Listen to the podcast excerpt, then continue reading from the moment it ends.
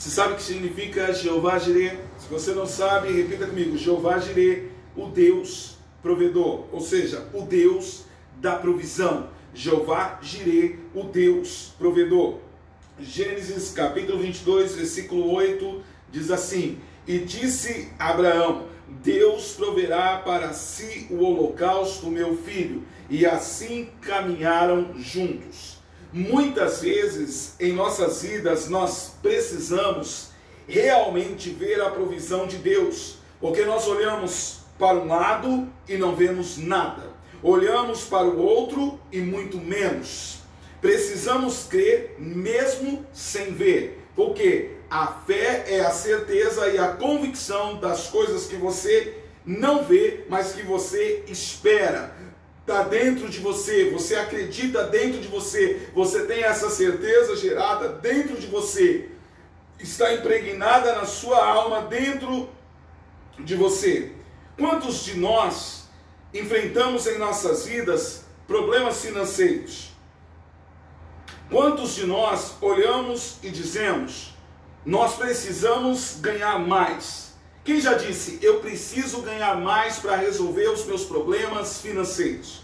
Quantos de nós já usamos essa frase ou já dissemos essa frase N vezes nas nossas vidas? Eu preciso ganhar mais para resolver os meus problemas financeiros. Às vezes nós achamos que o nosso problema está apenas em ganhar mais, quando na realidade o nosso problema está na fé, na obediência e no autocontrole. Você que está aí, comente. Fé, obediência e autocontrole. Pode pôr aí nos comentários, tanto do YouTube, do Facebook como no Instagram. Fé, obediência e autocontrole. Essas três áreas, elas precisam ser geradas na minha vida e essas três áreas eu preciso desenvolver em Deus: fé, obediência e autocontrole. Por que na fé? Na fé, porque a Bíblia diz, Hebreus capítulo 11, versículo 6: Ora, sem fé é impossível agradar a Deus, porque é necessário que aquele que se aproxima de Deus creia que Deus existe e que Deus, que Deus é galardoador, ou seja, Deus dá presente a todos aqueles que o amam. Então, sem fé é impossível agradar a Deus. Abraão ele faz o que? Abraão ele declara que Deus ia prover, ele acredita, ele tem fé, ou seja, ele tem a certeza, ele toma posse, ele acredita que em Deus todas as coisas são possíveis, ou seja, ele foi ousado quando ele olha para o seu filho e diz: Filho, Deus proverá para si o cordeiro. Então nós temos que entender que o problema está, não está em ganhar mais, na realidade nós precisamos exercitar três áreas das nossas vidas: a fé, a obediência e o auto controle. Muitas vezes, clamamos diante de situações e queremos acreditar que elas são a vontade de Deus. Lemos Isaías 1,19. O que, está escrito lá? O que está escrito em Isaías 1,19? Que nós vamos comer o melhor dessa terra. Nós vamos ter o melhor dessa terra. Você vai ter o melhor dessa terra. Vamos ver lá, Isaías capítulo 1, versículo de número 19. Abra sua Bíblia, você que tem ela em Isaías, capítulo de número 1, versículo 19, diz lá assim, ó: Se quiserdes e me ouvirdes, vocês vão comer o melhor dessa terra, o melhor dessa terra. Mas, hum? Isaías 1,19. Mas não temos muitas vezes a fé suficiente para acreditar que este versículo precisa se cumprir em nossas vidas. Nós precisamos estar abertos a todo tipo de prosperidade. E para isto, nós precisamos todos os dias exercitar a nossa fé. Fé é acreditar, é ter certeza, é ter convicção de que aquilo que não existe vai existir, porque Deus está no controle de todas as coisas. Acreditar que Ele é sim Jeová Jireh, o Deus provedor. Deus está no controle de todas as coisas. Quando Abraão olha para o seu filho e diz assim: Filho, Deus proverá para si o cordeiro. Ele está dizendo assim: Filho, eu acredito. Filho, eu tenho essa certeza. Filho, eu tenho essa fé dentro de mim. E quem era Abraão? Um doutor em Bíblia, um doutor em teologia, um frequentador de igreja não, Abraão era um homem que acreditava no Todo-Poderoso. Abraão era um homem além da religião. Abraão era um homem que não dependia da religião para servir a Deus, mas servia a Deus porque tinha a certeza e a convicção de que Deus existe e de que Deus o ama, e por isso ele, Abraão, amava a Deus em toda a sua vida, ele viu a mão de Deus sobre ele. Quando Deus diz para ele assim: Abraão, pega a tua mulher, sai da tua parentela e vai para a terra que eu vou te mostrar, porque eu vou fazer em ti uma grande nação. Abraão ele não questiona a Deus, mas Abraão ele o que? Ele acredita e ele exercita a sua fé. O cristianismo é mais do que quatro paredes, o cristianismo é muito mais do que as coisas que nós vemos com os nossos olhos. O cristianismo, ele é sobrenatural, o cristianismo é fé. Porque nós não estávamos aqui há dois mil anos atrás para saber que Jesus estava pendurado em uma cruz. Nós não estávamos aqui há seis mil anos atrás para saber que Deus foi lá e formou do barro o homem e soprou sobre as suas narinas e disse ao homem: Olha, domine sobre todas as coisas, porque vocês são a minha imagem, a minha semelhança. Nós não estávamos aqui, mas a fé traz sobre nós a certeza e a convicção de que isso que nós não estávamos aqui existiu, existe e é real para as nossas vidas. Então Abraão estava vendo um cordeiro naquele momento? Não. Mas ele tinha essa fé gerada dentro do seu coração. E é isso que Deus espera em nós, que nós venhamos gerar essa fé. Que nós venhamos colocar essa fé em prática nas nossas vidas que nós não venhamos ser eternos questionadores, mas que venhamos ser eternos homens e mulheres que colocam o exercício da fé em primeiro lugar nas suas vidas, que acreditam, que, que empenham essa palavra, que têm essa certeza, que têm essa convicção, em nome de Jesus. Meu amigo Rony está aqui com a gente hoje, Pastor Rony. É muito bom ter você aqui junto com a gente. Amém? É, queridos, e todos vocês que estão aí também é muito bom. Eu citei ele porque ele não mora aqui, ele mora lá em São José dos Campos, amém? Um amigo já de uma longa data, e é muito bom ter vocês aqui junto com a gente, mano. Glória a Deus. Queridos, então o exercício da fé, ele precisa ser praticado em nossas vidas todos os dias em o um nome de Jesus. Nós não podemos ser aqueles homens e mulheres que dizem assim, mas eu não acredito. Não, eu acredito. E porque eu acredito, eu aplico a minha fé. Porque a Bíblia diz que se eu quiser e se eu ouvir, eu vou ter o que? O melhor dessa terra. Então, fé é acreditar, é ter convicção, é ter certeza que aquilo que não existe vai existir, porque Deus está no controle de todas as coisas. Então, por isso eu acredito que Ele é Jeová Jireh, o Deus provedor. Simples assim. Então nós precisamos ter, primeira coisa, fé. Essa é a primeira coisa que você tem que ter.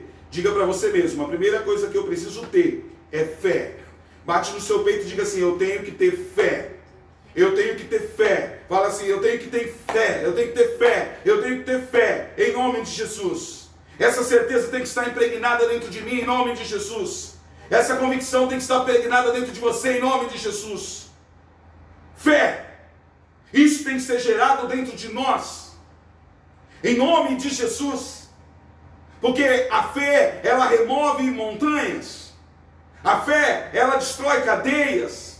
A fé, ela abre a janela dos céus. A fé, ela abre portões para a sua vida. A fé, ela move as mãos de Deus em seu favor. Então, essa é a primeira coisa que nós temos que ter: fé. A segunda coisa que nós temos que trabalhar na nossa vida é a obediência. Isso é uma coisa muito séria e muito verdadeira. Algo que em nossos dias é muito mais complicado do que era nos dias anteriores. porque nós vemos numa, é, estamos vindo de uma geração paz e amor, e aonde as regras elas quase não existem mais. E muita gente diz assim, rotina é ruim, regra é ruim, disciplina é ruim, não é. Deus é um Deus de disciplina, Deus é um Deus de regra, Deus é um Deus sim de rotina, tanto que todas as semanas tem segunda, terça, quarta, quinta, sexta, sábado e domingo. Todos os anos tem 12 meses, todos os dias tem 24 horas, todas as horas tem 60 minutos. Deus ele, ele, ele gosta assim dessas coisas porque a organização ela gera a diferença nas nossas vidas. Então a obediência ela precisa ser gerada dentro de nós. A Bíblia diz lá no livro de 1 Samuel, no capítulo 15, no versículo 22. Se você tem sua Bíblia aí, abre ela aí. 1 Samuel, capítulo de número 15, versículo de número 22.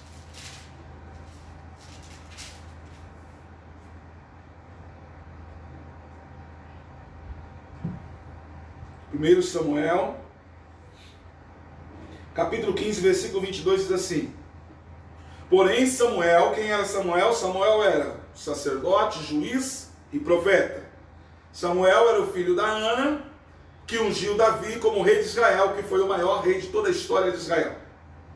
E ele diz assim: Tem porventura o Senhor tanto prazer em holocaustos e sacrifícios, como que se obedeça a palavra do Senhor. Eis que o obedecer é melhor do que sacrificar, e o atender é melhor do que a gordura dos carneiros. A obediência, ela gera a bênção. E a desobediência, ela é como um, um imã que atrai para si, e ela atrai a maldição. Ela atrai a maldição. Então, a obediência gera bênção.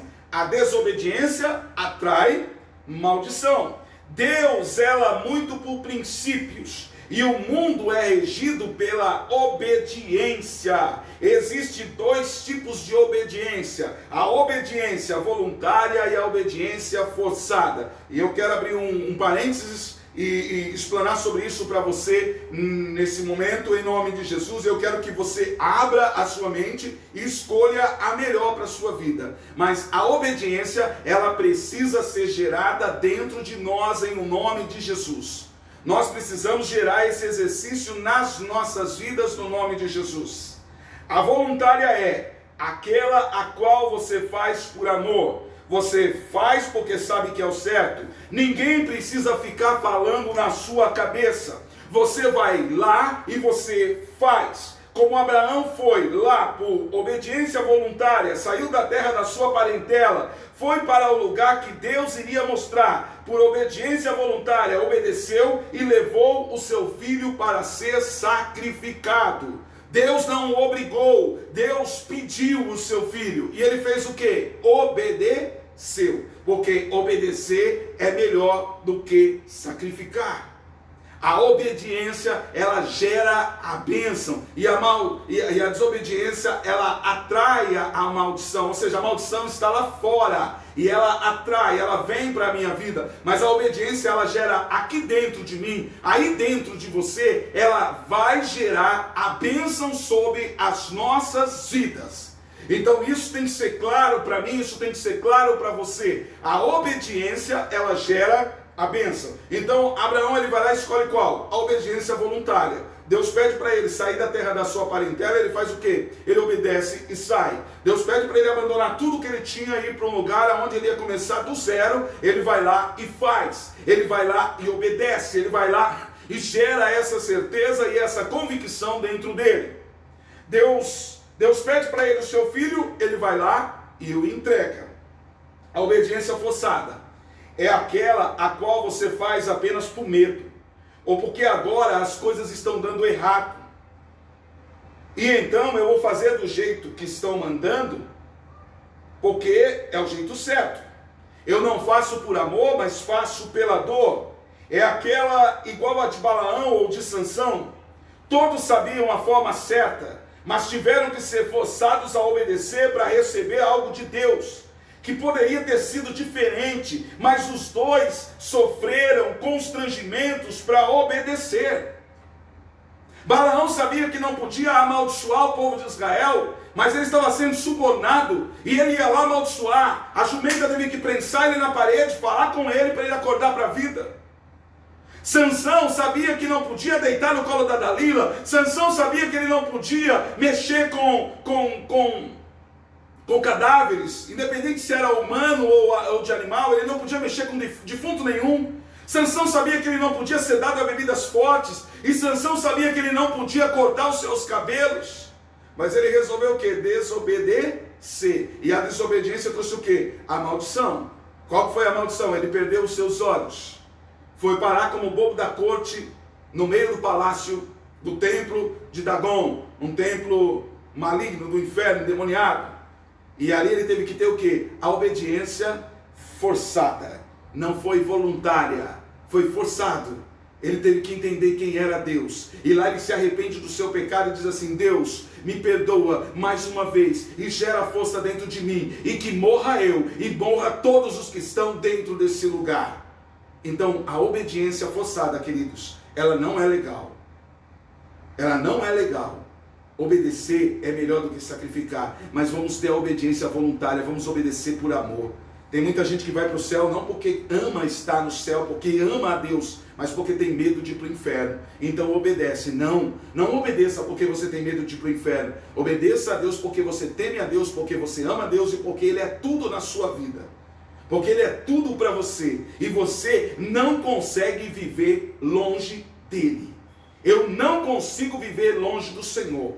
Sabe, tem um monte de coisa aí para te oferecer. Tem um monte de coisas aí para te entregar.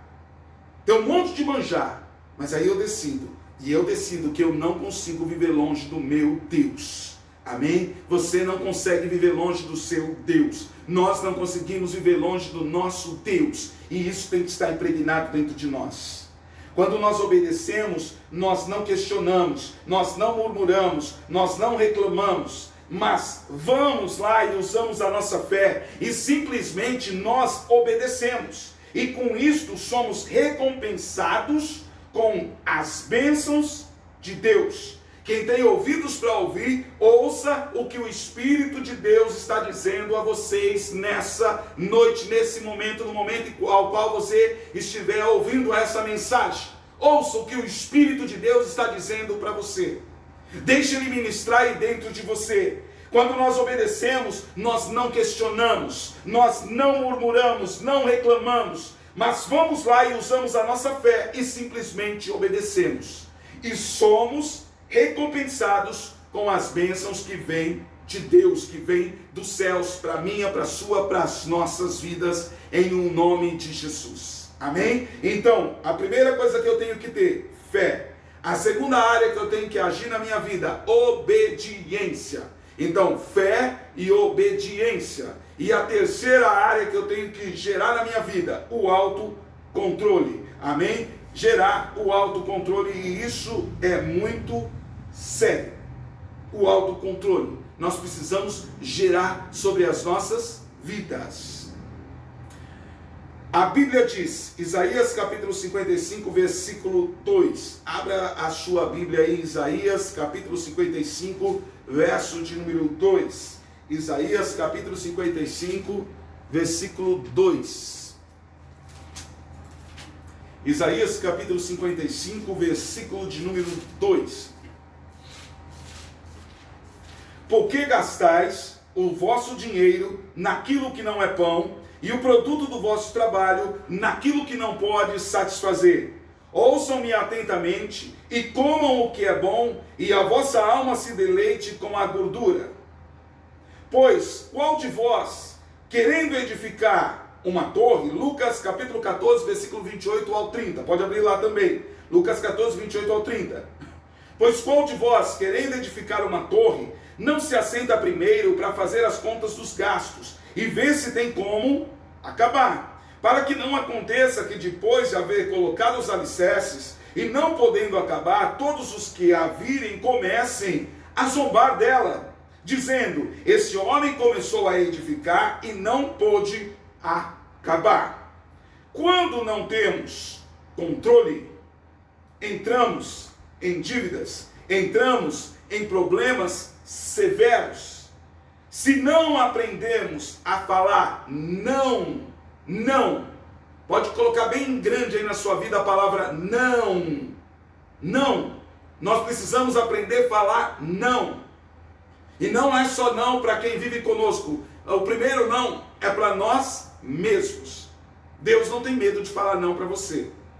Quem ama fala não. Quem é apaixonado fala sim para tudo. Quem ama fala não. O pai fala não para o filho, fala não para a filha.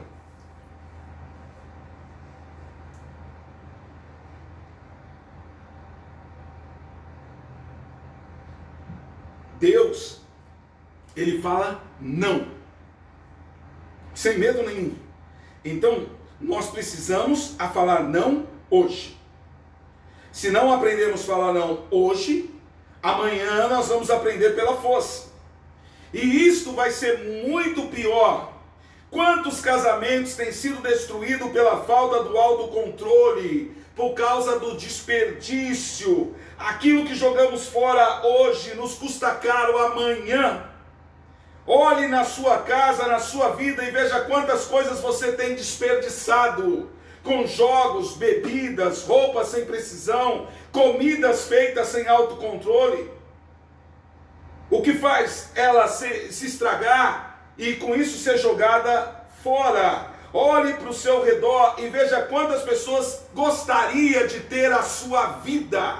Às vezes você fala assim: a minha vida é ruim, você não sabe o que eu passo. Vai lá no, no Haiti, vai lá na Angola, vai lá no sul da África, vai em alguns lugares precários da China. E aí eu vou dizer para você, você não sabe a vida que você tem. E agradeça a Deus pela vida que você tem. Por aquilo que Deus tem colocado nas suas mãos. Porque muitas vezes nós sabemos dizer assim, dizer assim, é, eu não gosto da vida que eu tenho. Às vezes, você olha em seu lixo, você não olha em seu lixo. E quando você não olha em seu lixo, você não dá conta de ver o tanto de coisas estragadas que tem. Queridos, nós temos esse problema e nós precisamos resolver esse problema. Se você come três pães, come, compra três pães, não compra quatro. Compra três. Se você come um copo de arroz, não faça três, faça um. Pastor, mas se chegar alguém em casa, se chegar você vai lá e faz mais um pouco. Mas se não chegar, você fez e estragou. Nós temos que observar essas coisas. Você não precisa de dez sapatos, você só tem dois pés. E cada pé veste um par de sapato. Você não precisa de dez calças, porque você só tem duas pernas. Nós não precisamos de uma infinidade de roupa. Nós precisamos ter roupa para vestir. Sabe, nós temos que aprender a ter controle nas nossas vidas. Nós vivemos na geração do consumo, onde nós passamos na frente das prateleiras e elas nos chamam a consumir. Não vá no mercado antes de comer, antes de almoçar, antes de jantar. Porque se você for lá antes do almoço, você vai com fome, você vai comprar coisas que não tem necessidade. E nós precisamos controlar os gastos da nossa vida. Porque se nós observarmos, nós vamos ver que nós temos jogado muita coisa no lixo. Os economistas dizem que você pode gastar com alimentação no máximo 30% de toda a sua renda. Mas eu quero que você observe essas coisas. Os economistas eles ensinam assim. Tem um economista cristão que ele ensina assim: de 100%, você vai tirar 30% para gastar com alimentação. 20% para gastar com água, luz, telefone, escola, curso, faculdade, essas coisas. Sobrou 50%. Desses 50%, 10% você vai separar, que é os seus dízimos e as suas ofertas, as suas contribuições. Sobrou 40%. Desses 40% você vai pegar 20% e você vai guardar esses 20% eles vão gerar na sua vida os seus, os seus sonhos, os seus objetivos. E os outros 20%? Os outros 20% você vai usar para você, como recompensa pelo seu trabalho, por aquilo que você fez, por aquilo que você tem feito, por aquilo que você tem gerado na sua vida. E nós precisamos aprender a fazer isso. Mas, pastor, viver com 30% é complicado.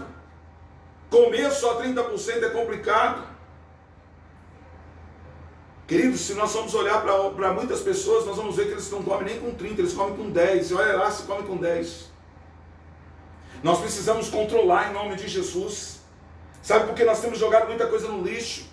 Sabe, eu quero que você pegue o seu lixo, que você vai colocar lá na rua, e antes de colocar ele na rua, observe e veja quantas, coi quantas coisas estão sendo jogadas lá dentro. Se tudo que está sendo jogado lá é lixo, ou se muitas dessas coisas são sobras, sobras que você não deu valor e você desprezou. E nós desprezamos Observe. Em nome de Jesus, observe essas coisas em nome de Jesus. Quando Jesus multiplicou os pães e os peixes, sobraram o quê? Doze cestos cheios. E Jesus disse o quê? Pega o cesto e dá para os cachorros. Não. Guarde. Cuide. Cuide. José, quando ele deu a revelação para o rei a respeito de tudo o que ia acontecer no Egito, deu a, revelação a Faraó, ele disse o quê? Vamos construir cílios e vamos pegar a quinta parte de todo o povo e vamos guardar ela durante sete anos. E quando vierem os anos de fome, nós vamos ter para alimentar o nosso povo e nós ainda vamos ter para vender. Então nós precisamos ter esse princípio de guardar nas nossas vidas o nome de Jesus, de controlar. Sabe, 99% de vocês têm um celular.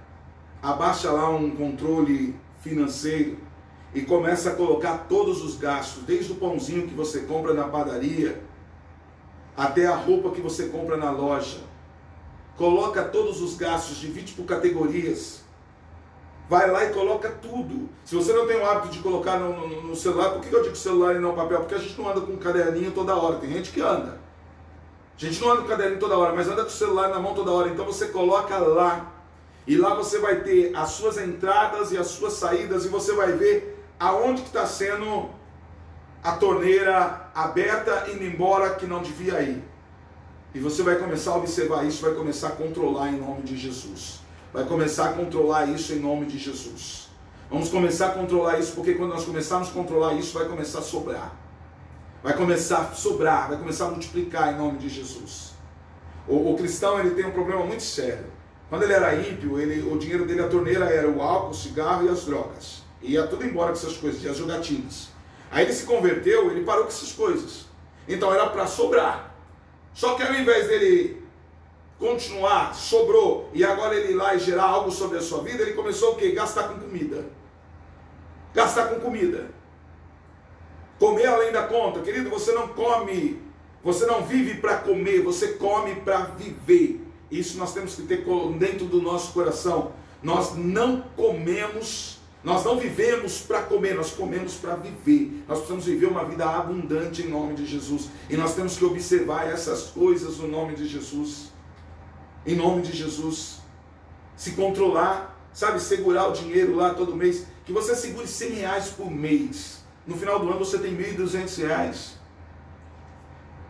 E quando chegar no final do ano, você olhar para esses 1.200 reais que você segurou, que você gerou na sua vida, e você vê que você pode comprar um sofá novo para sua sala, que você pode é, trocar o seu celular, que você pode comprar qualquer coisa, você vai falar assim, valeu a pena segurar esses 100 reais por mês.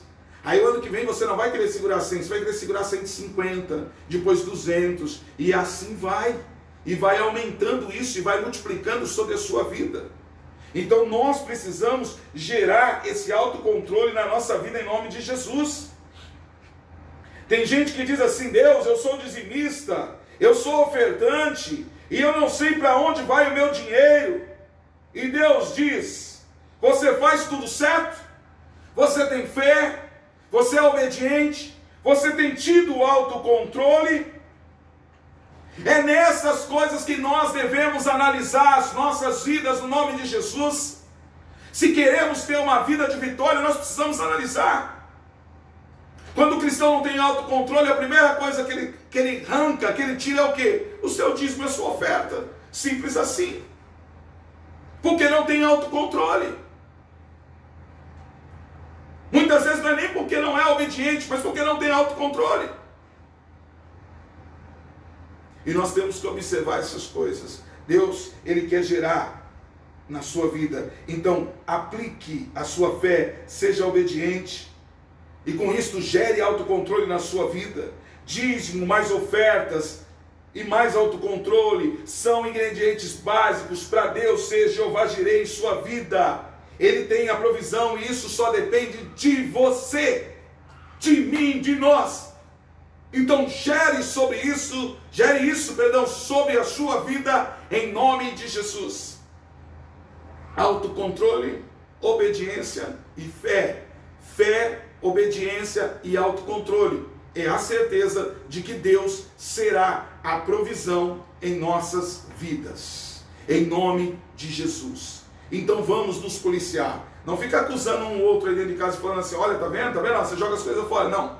Vamos mudar vamos se autopoliciar, vamos refletir as nossas vidas, vamos olhar para as nossas vidas e vamos fazer diferente em nome de Jesus, porque eu tenho certeza que Deus, ele quer gerar dentro de nós o sobrenatural. Eu tenho certeza disso que Deus quer gerar nas nossas vidas algo poderoso. Então, aplique a sua fé em nome de Jesus. Creia. Creia. Pratique. Declare. Tome posse determine e vamos viver tudo aquilo que Ele, o Senhor, já gerou em nós, em nome de Jesus. Amém? Em nome de Jesus. E eu quero orar com você nesse momento, em nome de Jesus. E eu quero que você feche os seus olhos.